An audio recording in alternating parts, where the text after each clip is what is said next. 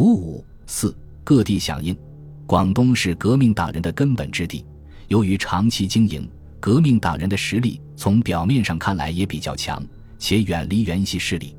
江西首义本指望湘粤的支援，因此独立后即一日数电敦促广东响应。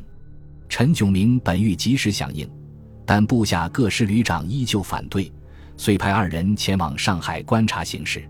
延至七月十八日，陈炯明突然召开军事会议，强行宣布独立。两个团长表示支持。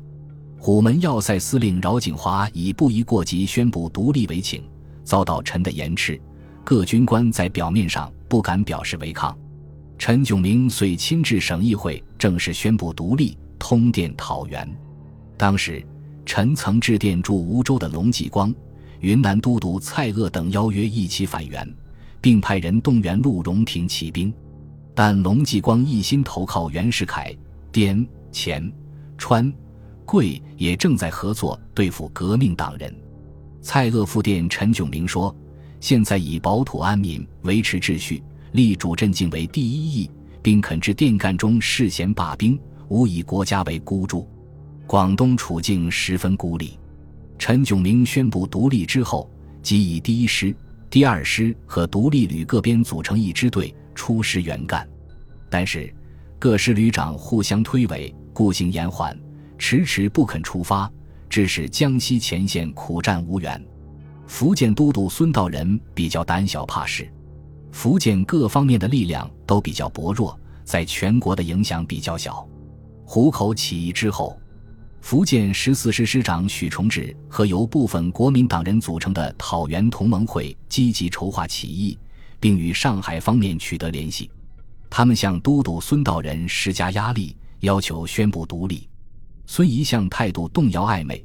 这时，鉴于身边没有一支可靠的军队，又担心粤赣军队向福建进攻，不得不于七月二十日宣布与袁氏断绝关系，自修政治，立策进行。并声称四大局粗定，仍归统一。孙不称独立，仅称断绝关系，为自己留了一条后路。同时，孙又借口保守疆土，拒绝了许崇智等出师讨袁的要求。由于孙的掣肘，许靖无能为力。湖南都督谭延闿虽然在革命党人的包围下参加了四省联盟，但他本是一个为人圆滑的立宪派人士。湖口起义后。他发布通电说：“福旺大总统开诚布公，与民休息；副总统、各省都督排难解纷，葛书党论，以为大局。务使浔阳一隅，首为全国糜烂起点。”当时，谭仁凤、蒋义武等湖南籍革命党人纷纷回乡活动。谭仁凤、周振林、陈强、唐芒等人日夕向谭延闿进言，要求宣布反袁独立。谭琼于应付，偷偷派人到鄂向黎元洪寺通款曲说，已准备药水，如相称独立，即服毒自尽，以谢天下。黎元洪担心湖南没有谭延闿，就更难以抑制革命党人的活动，因此他劝谭图死无益，不如暂为一时权宜之计，扬为附和，徐图米平，向他传授了自己对付革命党人的秘籍。于是。谭延闿尽量敷衍革命党人，竭力推迟宣布讨袁的时间。对于湖南革命党人来说，他们也面临着军力不足的为难局面。当时，程潜刚刚编成了三个步兵团和一个炮兵团，不足一师兵力。尤其严重的是，湖南军队缺乏武器弹药。长沙的军火集中在荷花池军装局，袁世凯在湖南的走卒向瑞从。唐乾一等在七月七日放了一把火，把荷花池的军火烧个精光，使湖南军队几乎瘫痪。革命党人不得不向粤赣要求支援军火，从而延缓了他们的军事行动。直至七月二十五日，谭延闿才被迫宣布与袁世凯脱离关系，并部署讨袁军事，一方面出师湘鄂边境，一方面组织援赣。四川交通不便，消息闭塞。四川第五师师长熊克武迟至八月四日才在重庆宣布独立。当时，四川都督胡景一为共和党籍，投靠袁世凯。川都原为国民党籍的尹昌衡，因尹平叛西征，远在川西礼堂，川都遂由胡景一代理。袁世凯蓄意扶植胡景一，一九一三年六月十三日，遂正式任命胡为四川都督，尹为川边经略使，解除了尹的川都职务。四川革命党人为了反胡，派吕超等赴雅安谒尹，密邀尹昌衡反省复政讨袁。尹虽于七月三日回到成都，胡景一被迫避居昭觉寺，但尹不敢复政反袁，并曾通电谴责赣宁独立。在袁的严令催促下，尹于七月底离省重返川西，于是胡景一便放手镇压革命党人，并企图编遣由革命党人组成的驻重庆的第五师。第五师是辛亥革命时在上海由川籍军校学生组建的蜀军演变而来，革命性较强。熊克武面临胡景一的压迫。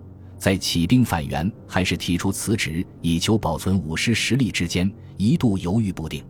但重庆革命党人和武师旅团干部群情愤怒，要求起兵，熊克武这才最后下了起兵的决心。重庆独立前夕，革命党人就东下讨袁还是西上讨胡的问题发生争执，最后达成了西上讨胡的决定。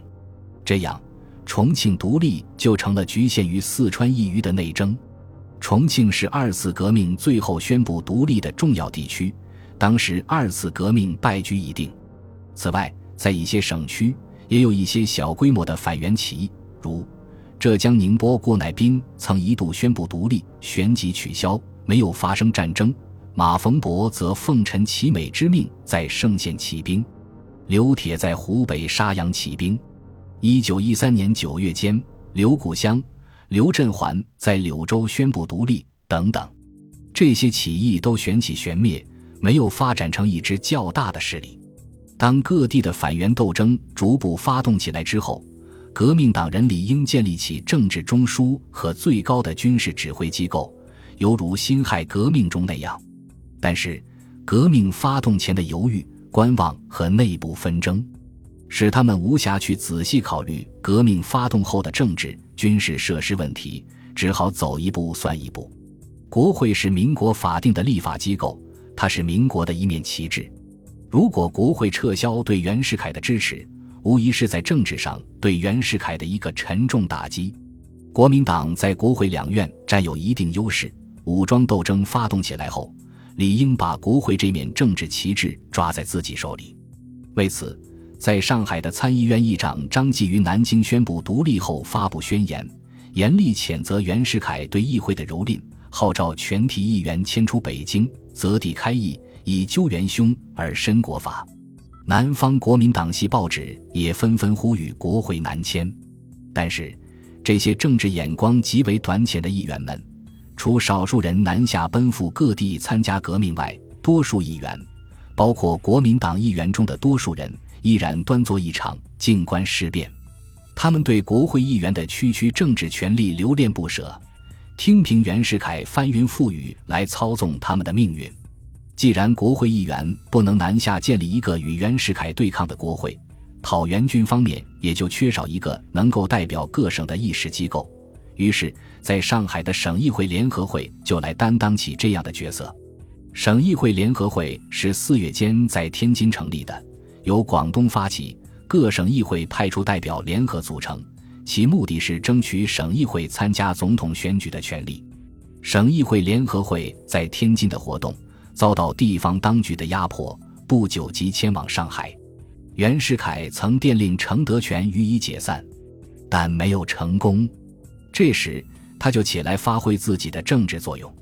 七月十六日，省议会联合会致电袁世凯，提出忠告说。公子悔过，宜下令罪己，以谢天下。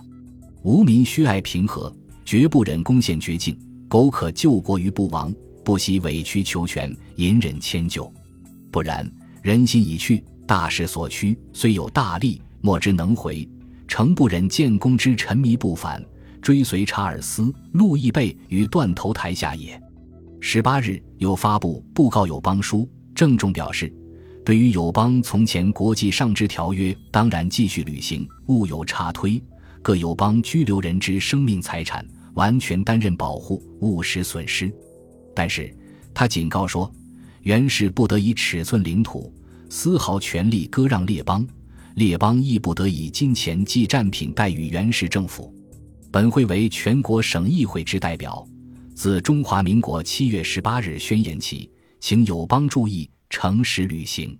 苟其干冒不伪，待于金钱或输战品，是与元氏个人交易之行为，与中华民国无涉，无民绝不承认。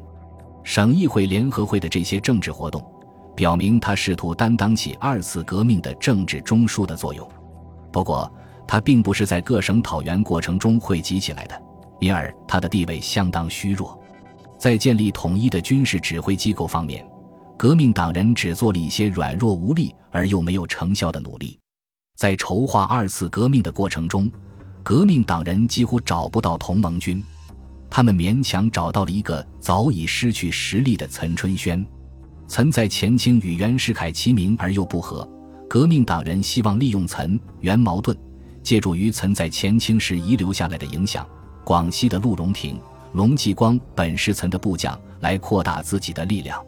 于是，他们决定推岑出山主持军事，而岑本人却主张以清宗室为大总统。张炳麟则问岑说：“君欲复辟也？”岑才作罢，遂叫克强奉承都督为主，勿令走，有急则己来助之。所以，南京独立后，南京方面即推举岑春轩为大元帅。七月十九日，省议会联合会也通电举岑开赴江宁主持中枢。二十二日，省议会联合会更正式开会选举，一致通过拥岑为讨袁军大元帅，截至各省都督、讨袁军总司令。可是，岑春轩一直滞留上海，没有勇气到南京去开府。二次革命在政治上竟然如此软弱。以致他们不敢立即打出孙中山这样一面比较激进的革命民主主义的旗帜，而宁愿把一面比辛亥革命中的黎元洪更灰暗的旗子作为自己的掩护。这也说明二次革命的政治立场不仅没有在辛亥革命的基础上更前进一步，反而后退了。他们不敢以自己革命的坚定立场，依靠群众的支持去争取右翼同盟者。反而以尽量模糊自己政治面貌的办法去求得他们的同情。孙中山本人在政治上也未能有所建树，他迟至七月二十二日上海开战前夕才发表宣言，向国民呼吁，愿全体国民一致主张令袁氏辞职，以息战火，庶可以挽国危而为民望。同时致电袁世凯尽最后之忠告，劝袁辞职。此后，由于战事的失利。孙中山再也没有提出进一步的主张，这场缺乏英勇气概的革命，连一个革命的中央政权机构都未能建立起来。本集播放完毕，感谢您的收听，喜欢请订阅加关注，主页有更多精彩内容。